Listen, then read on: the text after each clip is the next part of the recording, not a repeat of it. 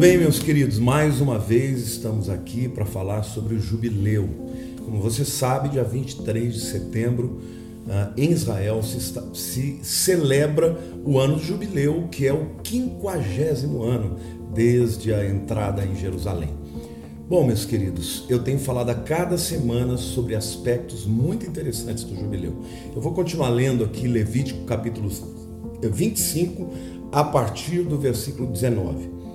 A terra dará o seu fruto, e comereis a fartar, e nele habitareis seguros. Mas antes, no versículo 18, o Senhor fala assim: Observai os meus estatutos, guardai os meus juízos e cumpri-os, assim habitareis seguros na terra.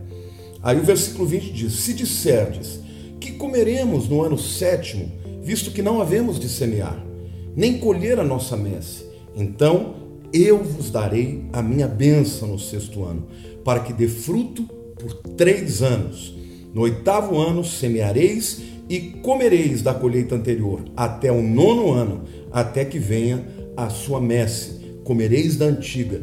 Também a terra não se venderá em perpetuidade, porque a terra é minha, pois vós sois para mim estrangeiros e peregrinos. Portanto, em toda a terra da vossa possessão, dareis resgate à terra. Se o teu irmão empobrecer, vender alguma parte das suas possessões, então virá o seu resgatador, seu parente, e resgatará o que o seu irmão vendeu.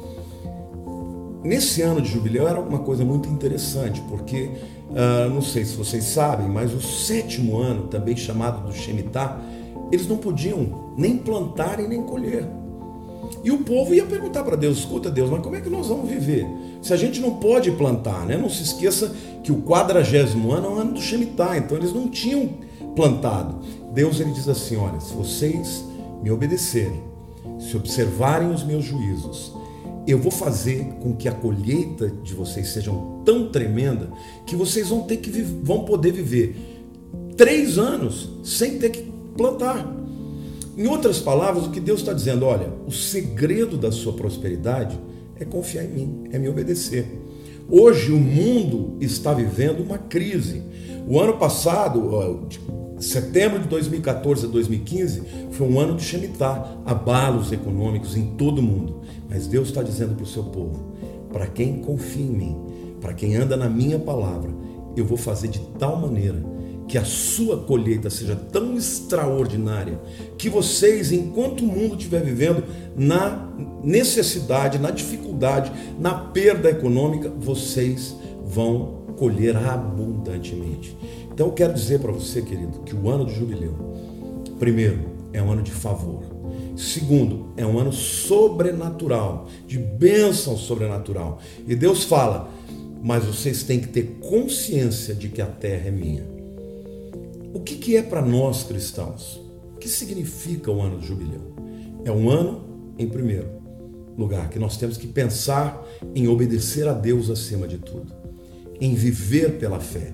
E Deus promete: quem viver dessa maneira, considerando as suas propriedades como minhas, não achando que você é dono da terra, que você é dono do teu negócio, eu vou fazer com que você viva uma abundância tão grande e mesmo que os seus negócios diminuam em quantidade, eles aumentarão em qualidade. Eu vou abundar, eu vou fazer que vocês experimentem abundância material quando todos estão vivendo um tempo de dificuldade, de restrição, de perda de negócios. E Deus termina dizendo: não se esqueçam, a terra é minha o seu negócio é meu. Sejam fiéis a mim. Tratem o seu semelhante com graça e misericórdia. E eu proverei sobrenaturalmente para a vida de vocês. Então, você que está me vendo, querido, você que é cristão, você que entregou sua vida para Jesus, não tenha medo de perder emprego, não. Se, se, você é um empresário, tem um pequeno negócio grande, não tenha medo. Ainda que você possa passar por algum abalo, Deus está dizendo para você: ser fiel a mim e eu prosperarei a tua vida e você comerá abundantemente. Por isso eu termino esta palavra profetizando na tua vida.